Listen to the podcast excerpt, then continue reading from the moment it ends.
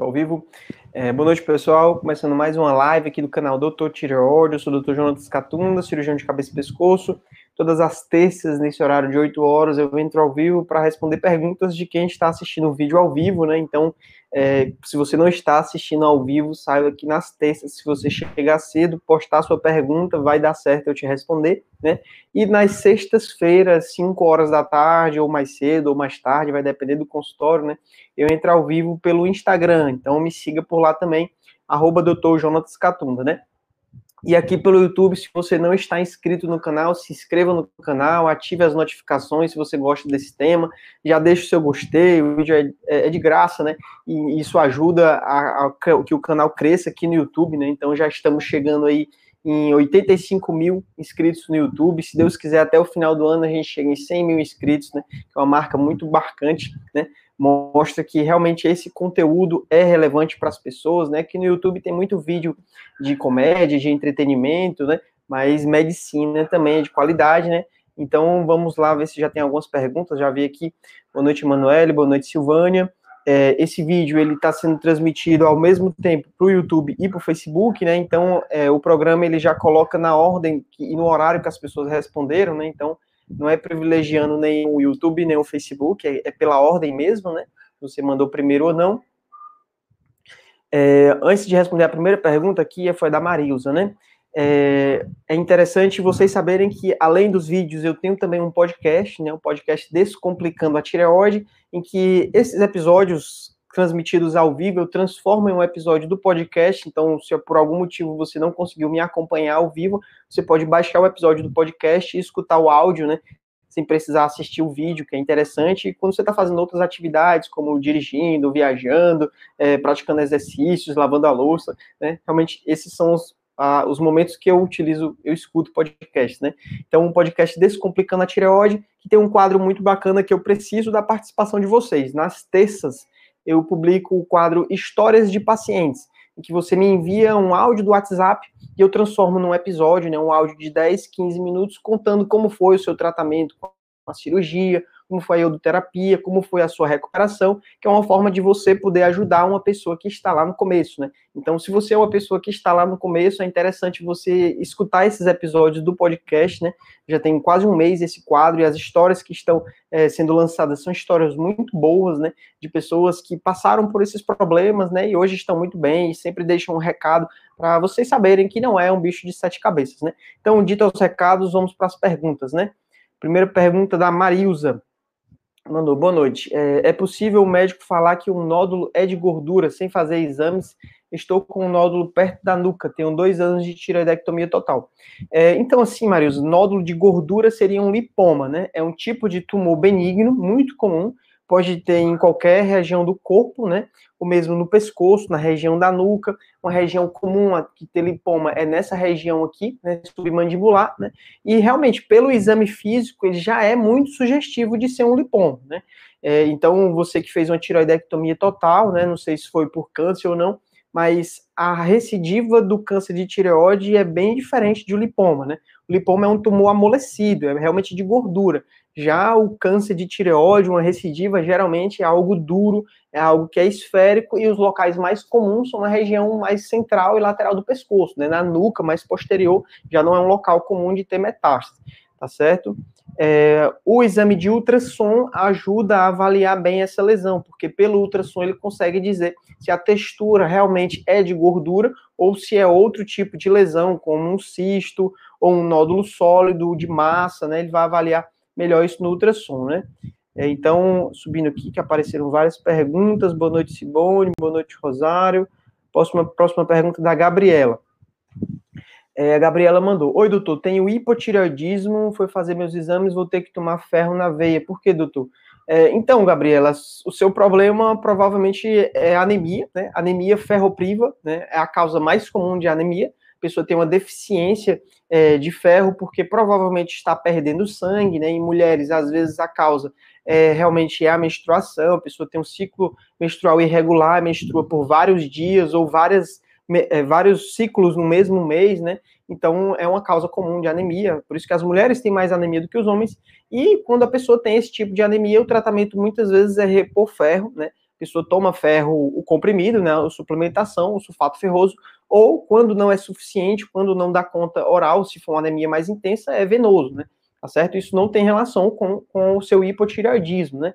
É interessante também saber que é, os sintomas do hipotireoidismo, alguns deles são bem parecidos com anemia e a causa pode até ser pela própria anemia, né? Então, o paciente tem muito cansaço, muito sono, falta de energia, isso pode ser um sintoma de anemia e não tem nada a ver com hipotireoidismo, né? Então, boa noite, Edinaldo, boa noite, Gláucia. Próxima pergunta da Daiane. É, gostaria de saber se a doença de Graves tem cura, se sim, quais medicamentos. É interessante, doença de Graves é, é uma doença autoimune em que o corpo produz um anticorpo que, ao invés de destruir a tireoide, né, é um anticorpo contra a tireoide, é semelhante ao da tireoidite de Hashimoto. Só que esse anticorpo ele é contra o receptor de TSH, e ao invés de destruir, ele ativa a tireoide. A tireoide começa a produzir mais hormônios, né? Então a doença de Graves é a principal causa de hipertireoidismo, né? Se você considerar o hipertireoidismo, esse hipertireoidismo ele tem cura, né? Então a pessoa começa os medicamentos, né, as drogas antitireoidianas, que é o tapazol ou o propiltiuracil, né? E aí esses medicamentos eles vão controlar o hipertireoidismo em boa parte dos casos, alguns casos são mais intensos e não conseguem controlar com esses remédios, né? É, algumas pessoas vão precisar fazer a iodoterapia, quando o hipertireoidismo é muito intenso, né? Ou vai precisar fazer a cirurgia, remover a tireoide, que trata de maneira definitiva o hipertireoidismo. E aí consegue curar o hipertireoidismo, mas a pessoa desenvolve o hipotireoidismo e vai ter que cuidar desse hipotireoidismo, que é mais fácil e mais tranquilo do que o hipertireoidismo, né? O hipertireoidismo ele pode matar. Já o hipotireoidismo é muito difícil, se essa pessoa realmente se descuidar, né? Então, é, tem cura, né? Fazendo o tratamento, consegue ficar livre da doença, mas vai precisar continuar tratando, porque muitas vezes é comum é, ter é, hipotireoidismo. Próxima pergunta da Elane. Como é tratamento de iodoterapia? É exaustivo?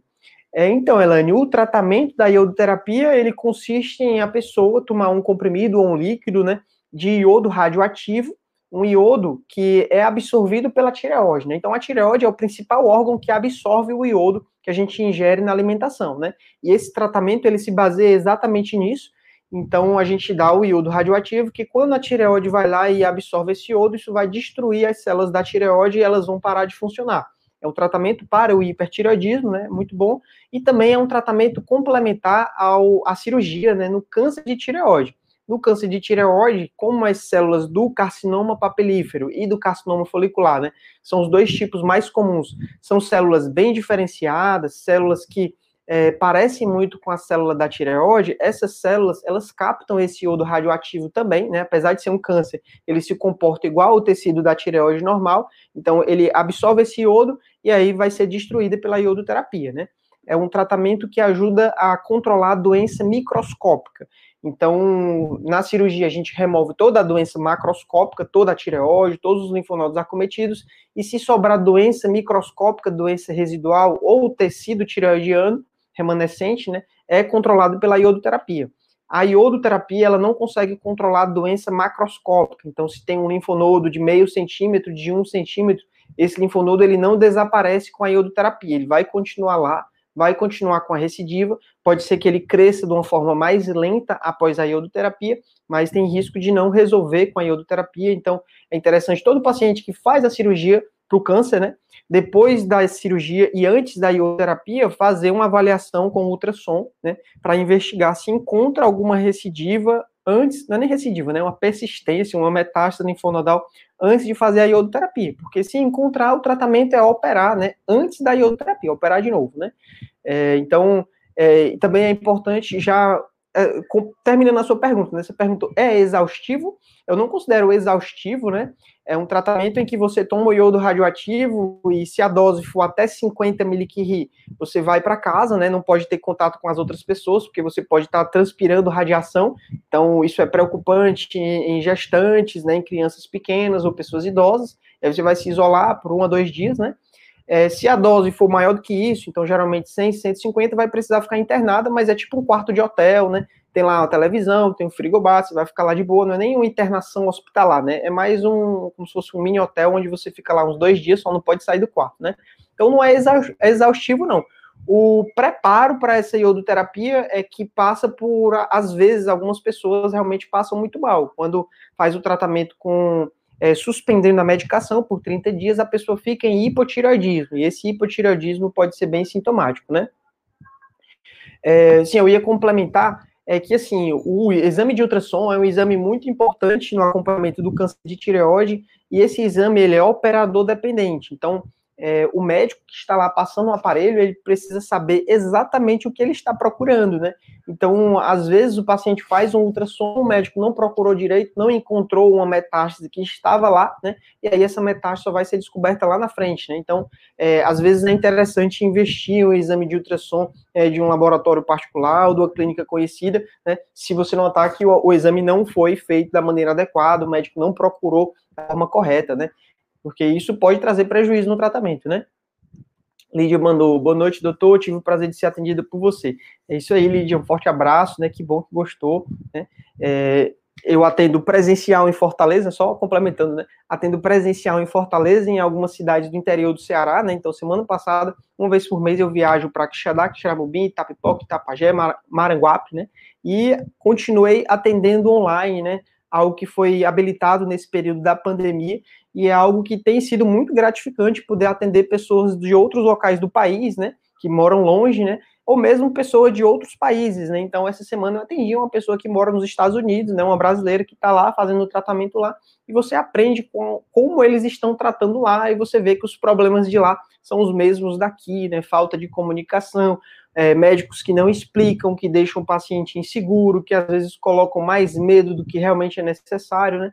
Então, bem bacana ver que o canal está chegando até lá a mensagem, né, e está ajudando muita gente, né.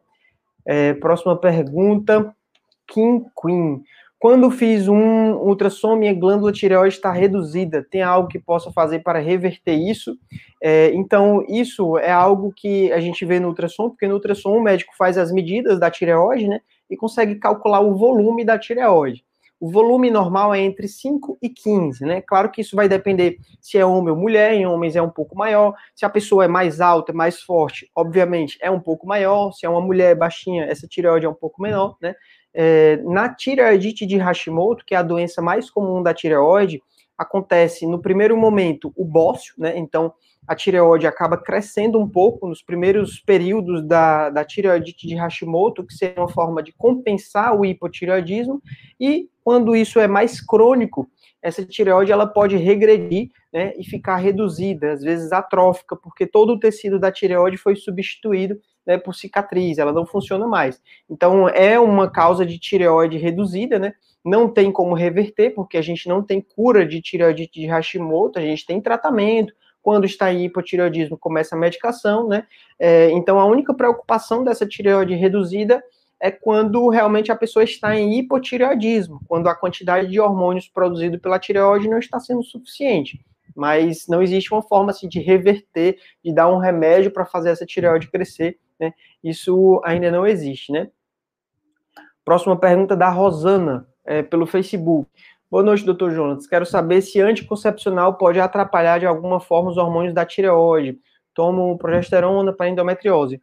Então, Rosana, a única forma de atrapalhar seria realmente em pessoas que já tomam hormônio da tireoide, se estiver tomando a medicação muito próximo, isso pode acabar é, interferindo na absorção do hormônio da tireoide. Seria o único cenário, né? Fora isso, não atrapalha em nada, tá certo? Pode fazer o tratamento tranquilamente, é, não, não há interferência desse esse anticoncepcional que você está tomando, isso de nenhuma forma afeta né, os hormônios da tireoide. Em algumas pessoas pode afetar de alguma forma a regulação dos hormônios, mas é algo que o organismo consegue compensar. Né? Então, é, não é preocupante, né? Próxima pergunta da Simone. Eu estou vendo aqui o horário, a pergunta foi feita 8 e 3, né? A gente já está 8 e 15, então é, eu estou respondendo ainda as primeiras perguntas. Se você está mandando perguntas agora, talvez não dê tempo de responder, né? Infelizmente aqui é muito rápido, né? Eu só respondo as primeiras perguntas, né? Mesmo dando meia hora respondendo pergunta, não dá para responder todo mundo. A Simone mandou. Boa noite, doutor. Remédio para hipertireoidismo pode causar complicação se estiver na dosagem errada? É, então, os remédios para hipertireoidismo, é, a principal problema de dose é quando a dose está acima ou abaixo, né? A dose do medicamento tem que ser equiparável à necessidade da doença. Então, se o paciente tem é, hipertireoidismo muito intenso, às vezes a gente faz dose máxima da medicação e não consegue controlar esse hipertireoidismo. Né? Então, não é a medicação que vai causar problema, e sim é, a doença que não foi controlada. E se a pessoa está tratando o hipertireoidismo, né, o hipertireoidismo leve, com uma dose muito mais alta, ela vai ficar em hipotireoidismo, né, e vai causar essa complicação do hipotireoidismo, né.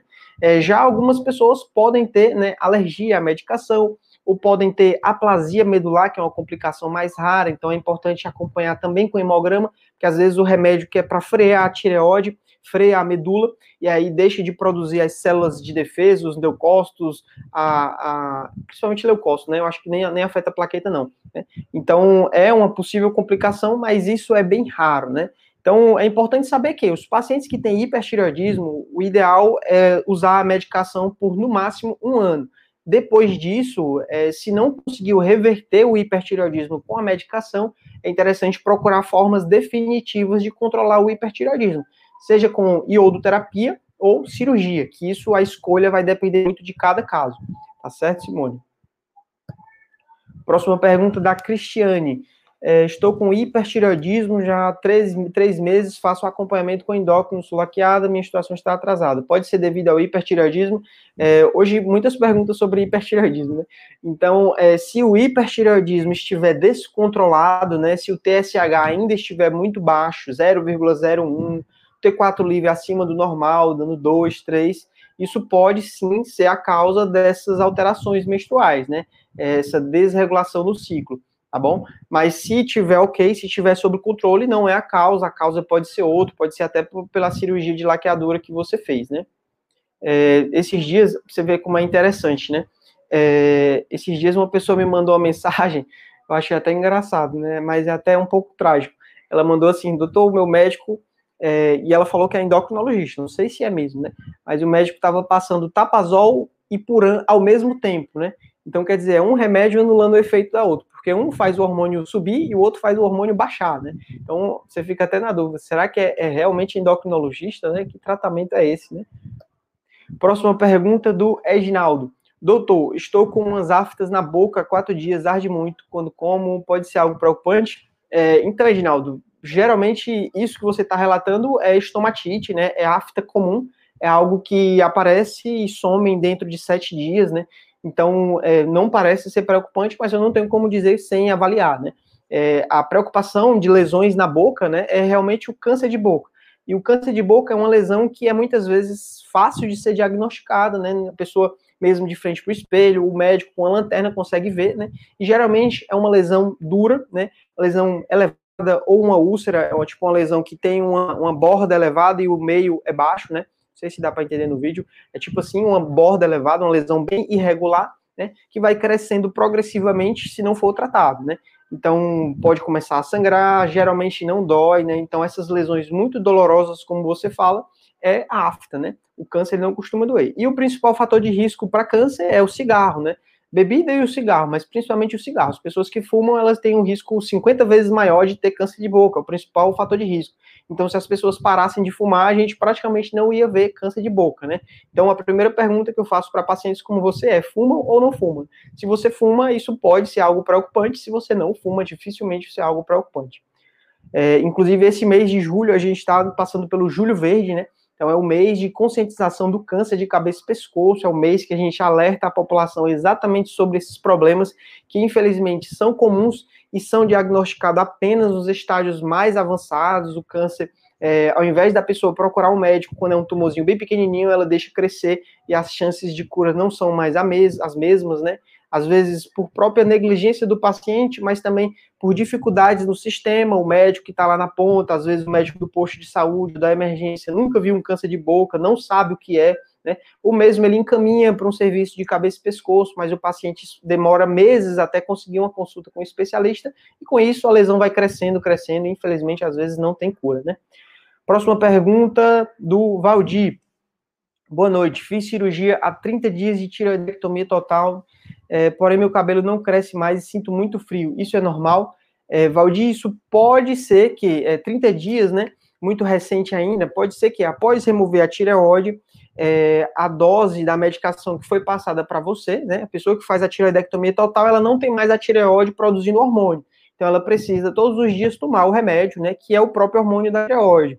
E às vezes a dose que é passada não é uma dose suficiente para dar conta do que o corpo precisa. Então, começou com 100, mas 100 é uma dose baixa. Às vezes precisa subir para 125, 150.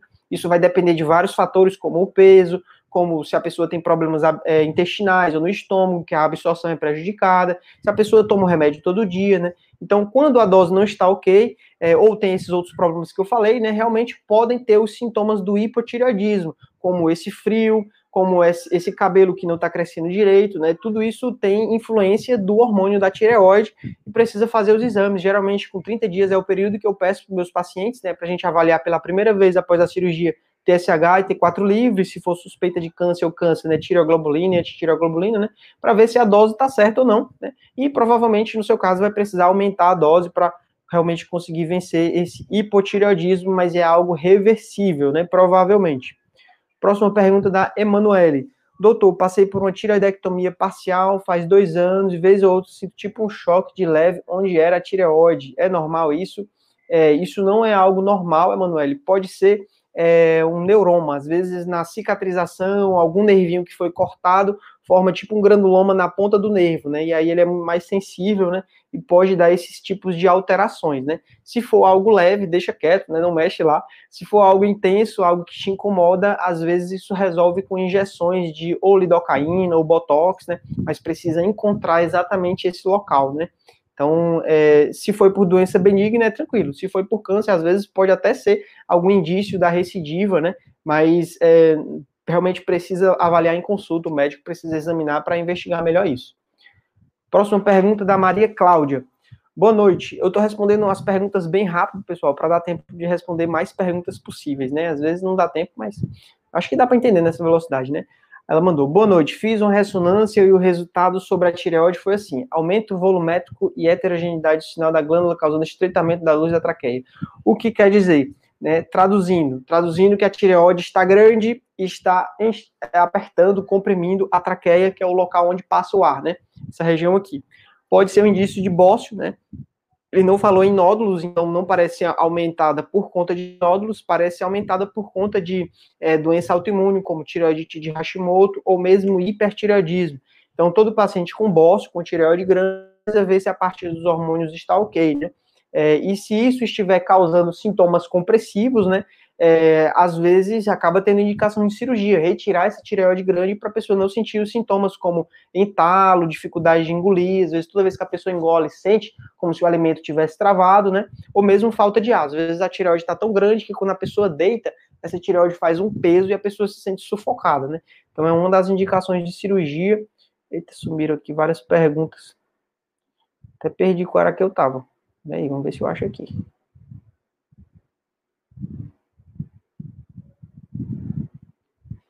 É muita pergunta, pessoal. Ah, tá aqui. Era, a última pergunta era da Maria Cláudia. E agora a pergunta da Girlane. Eu estou respondendo na ordem, então se vocês estão acompanhando a live, é só subir lá para cima e procurar essa mesma pergunta, né, que dá para ir acompanhando na ordem, né? A Girlane mandou, boa noite, doutor, tomo Sintroid de 150, sou hipertensa, remédio certinho, do hormônio também, hoje meu coração disparou duas vezes, batimentos foi a 172 e a pressão a 15, nunca aconteceu. É, não sei se tinha outra parte da pergunta, mas deve ter se perdido. Então, Gilane, realmente isso é algo que você precisa investigar, né? Pode ser que não tenha nada a ver com a pressão, nada a ver com a tireoide, né? Pode ser alguma arritmia do coração, né? Como pode ser outros problemas de saúde, né? Às vezes até ataque de pânico, às vezes a pessoa fica ansiosa. Então, realmente, isso é algo que você deve é, investigar, né? É, existe o exame de Holter, né, o exame que você fica 24 horas com o um aparelho de ECG, né, monitorando a frequência cardíaca para detectar arritmias, né, é um exame muito bom para ver isso, né? Realmente 172 é bem acelerado. Pode ter relação com a medicação, mas geralmente não tem, né? Outro problema. Próxima pergunta da Manu. Boa noite, doutor. Tenho tireoidite de Hashimoto, tomo levoide de 50 microgramas. Refiz o exame TSH, ficou em 7, T4 1.9. É necessário rever a dose de levotiroxina para abaixar o valor do TSH? É, então, assim, o paciente que tem hipotireoidismo, a meta do tratamento é que o TSH fique pelo menos abaixo de 4,3. Então, se está 7,7, vai ser necessário realmente aumentar um pouco a dose, né? Mas isso precisa ser avaliado cada caso, né? Às vezes é, a gente considera só uma flutuação no exame, né? Então, é, o tratamento ele é todo muito lento, né? Porque o, quando a gente começa a medicação ou quando a gente altera a dose, aumenta ou diminui, o exame de sangue ele só vai refletir essa mudança depois de dois meses, né? O TSH. Então, é, não adianta mudar a dose hoje e fazer o exame daqui a uma semana, porque ele ainda não vai estar mostrando essa, o impacto dessa mudança. Então, é, não adianta ficar mudando muito a dose, porque a gente vai ter dificuldade de notar isso nos exames de sangue. Pode perceber na clínica do paciente, se o paciente notou que está diferente com hiper ou hiper, né? Ou se está dentro do normal, mas tudo é mais lento, né? Em alguns casos a gente pode até mesmo deixar esse TSH de 7,7 por uns dois meses até rever o exame, próximo exame, né? Isso vai depender muito de cada caso. Próxima pergunta da Natália. Doutor, quem tem tireoidite de Hashimoto toma por ano de 88, é recomendável não fazer uso de anticoncepcional oral por conter muitos hormônios ou não tem nada a ver? É, Natália, não tem nada a ver, né? Pode tomar à vontade, desde que seja com acompanhamento médico, né? É, todo medicamento ele tem seus efeitos colaterais até mesmo anticoncepcionais, né? Que são vendidos sem receita, então é importante acompanhar com o médico é, e só não pode tomar no mesmo horário, né? Porque pode atrapalhar a absorção da levotiroxina, né? Do puran. Então, é isso. Próxima pergunta da Cleide. É, boa noite, fiz vários exames, constatou alteração no meu exame de TRAB. Aí fiz ultrassom dupla, deu que está inflamado, só que ainda não passei com o médico. O que é isso de inflamação? É assim, Cleide, esse exame de TRAB é o exame que indica que você tem a doença de Graves, né? É a principal causa de hipertireoidismo, é uma doença autoimune que ativa a tireoide e essa tireoide começa a produzir muitos hormônios, né? Então é a principal causa de hipertireoidismo e no ultrassom aparece exatamente isso, que a tireoide está heterogênea, né? Provavelmente por conta do ataque desses anticorpos. Então, é algo que tem tratamento, né? Eu, essa live eu já falei tanto de hipertireoidismo, né? Tratamento envolve medicações, em alguns casos iodoterapia, em alguns casos cirurgia. Próxima pergunta: por que a glândula fica reduzida? É, Vamos continuar aqui. Porque a glândula fica reduzida, minha hipo está controlada com medicação por ano, não teria algum remédio natural sem efeito colateral. É, então, assim, é muito interessante isso, nessa né, percepção. É, na verdade, o, o, hipotireoidismo, né, a causa é a tireoidite de Hashimoto e a tireoide encolher é uma consequência disso, ela fica reduzida realmente, né? Então, não existia nenhum remédio para fazer essa recuperação dessa tireoide, né? E mesmo remédio natural, né? Então, é, é uma consequência da doença e qualquer remédio natural que prometa isso é algo que não é infundado, não foi testado em pesquisa, né? Porque na verdade essa pessoa é como se ela tivesse perdido a tireoide. É, então só quem dá outra tireoide é Deus, né? A gente ainda não tem como criar uma tireoide sintética, artificial, com células tronco para implantar no pescoço. Né? Seria essa a alternativa, mas ainda não existe isso, né? Então não tem isso não. Próxima pergunta do Misael. Existem alimentos contraindicados para a tireoide? Quais alimentos que uma pessoa que tem tireoide deve consumir? É, então, é, nos últimos anos, graças às mídias sociais, a gente teve, teve cada vez mais profissionais falando sobre temas polêmicos, como alimentos proibidos para quem tem tireoide, como se existisse uma lista de alimentos que uma pessoa com tireoide não pode comer. Tudo isso não tem embasamento científico, os estudos não mostram isso isso acaba causando mais terrorismo alimentar, a pessoa fica com medo de comer alimentos que podem teoricamente prejudicar, né? Então, é, a única recomendação que é a mesma para todas as pessoas, né? Que é evitar alimentos muito industrializados, né? Como refrigerantes, como congelados, né? Carnes processadas, tudo isso faz mal para qualquer pessoa, inclusive para as pessoas com problemas da tireoide, né? Então, é, existem vários vídeos aqui no YouTube de outros profissionais que nem são endocrinologistas, nem são cirurgiões de cabeça e pescoço, não tratam pacientes, às vezes até são, nem são médicos, né? Às vezes então, ficam fazendo e repercutindo e repostando temas que não têm embasamento científico, dizendo que a pessoa não pode comer farinha, não pode tomar café, não pode glúten, é, o que mais? Couve, couve manteiga, vários alimentos que não têm embasamento científico, alimentos que são até nutritivos, que a pessoa precisa daquilo dali para realmente ter uma dieta balanceada e a pessoa fica se privando, né, como se existisse um alimento proibido. Também não tem isso, alimentos que a pessoa que tem tireoide deve consumir. Não existe nenhum alimento que vá melhorar a sua tireoide, né? Tudo isso é balela. O segredo é ter uma dieta balanceada, tá bom? Próxima pergunta da Janete. Doutor, tenho hipertireoidismo, mas meu endócrino ainda não me passou a medicação por conta dessa pandemia. Quero saber se o resultado do medicamento é rápido, principalmente para ganhar peso. É, geralmente, Janete, quando o tratamento é eficaz, já com a dose terapêutica, com a dose acertada, né? Porque às vezes, se você começar com a dose baixa demais, pode não ter efeito, né? Mas o efeito é rápido, sim, né? É, um dos primeiros sinais de que o tratamento está funcionando é a pessoa começa a ganhar peso, né? Porque os pacientes com hipertireoidismo é muito comum o primeiro sintoma ser a perda de peso. A pessoa emagrece muito rápido, né? E a causa disso é realmente né, o hipertireoidismo. Quando controla o hipertireoidismo, a pessoa recupera aquele peso que ela perdeu. Alguns pacientes até acham isso ruim, né? Mas é, realmente faz parte da própria doença, né? Ela não estava mais magra por conta de saúde, né? Era uma, uma magreza por conta de doença, né? É, próxima pergunta da Girline, a gente já está bem próximo do fim da live, já passou de 30, 30 minutos. Eu vou responder só mais uma pergunta. Ela mandou: Doutor, é verdade que com o tempo o remédio da tireoide pode vir a desenvolver problemas cardíacos? É, isso é uma mentira, né? O remédio da tireoide basicamente é o mesmo hormônio que o corpo produz, né? É o T4.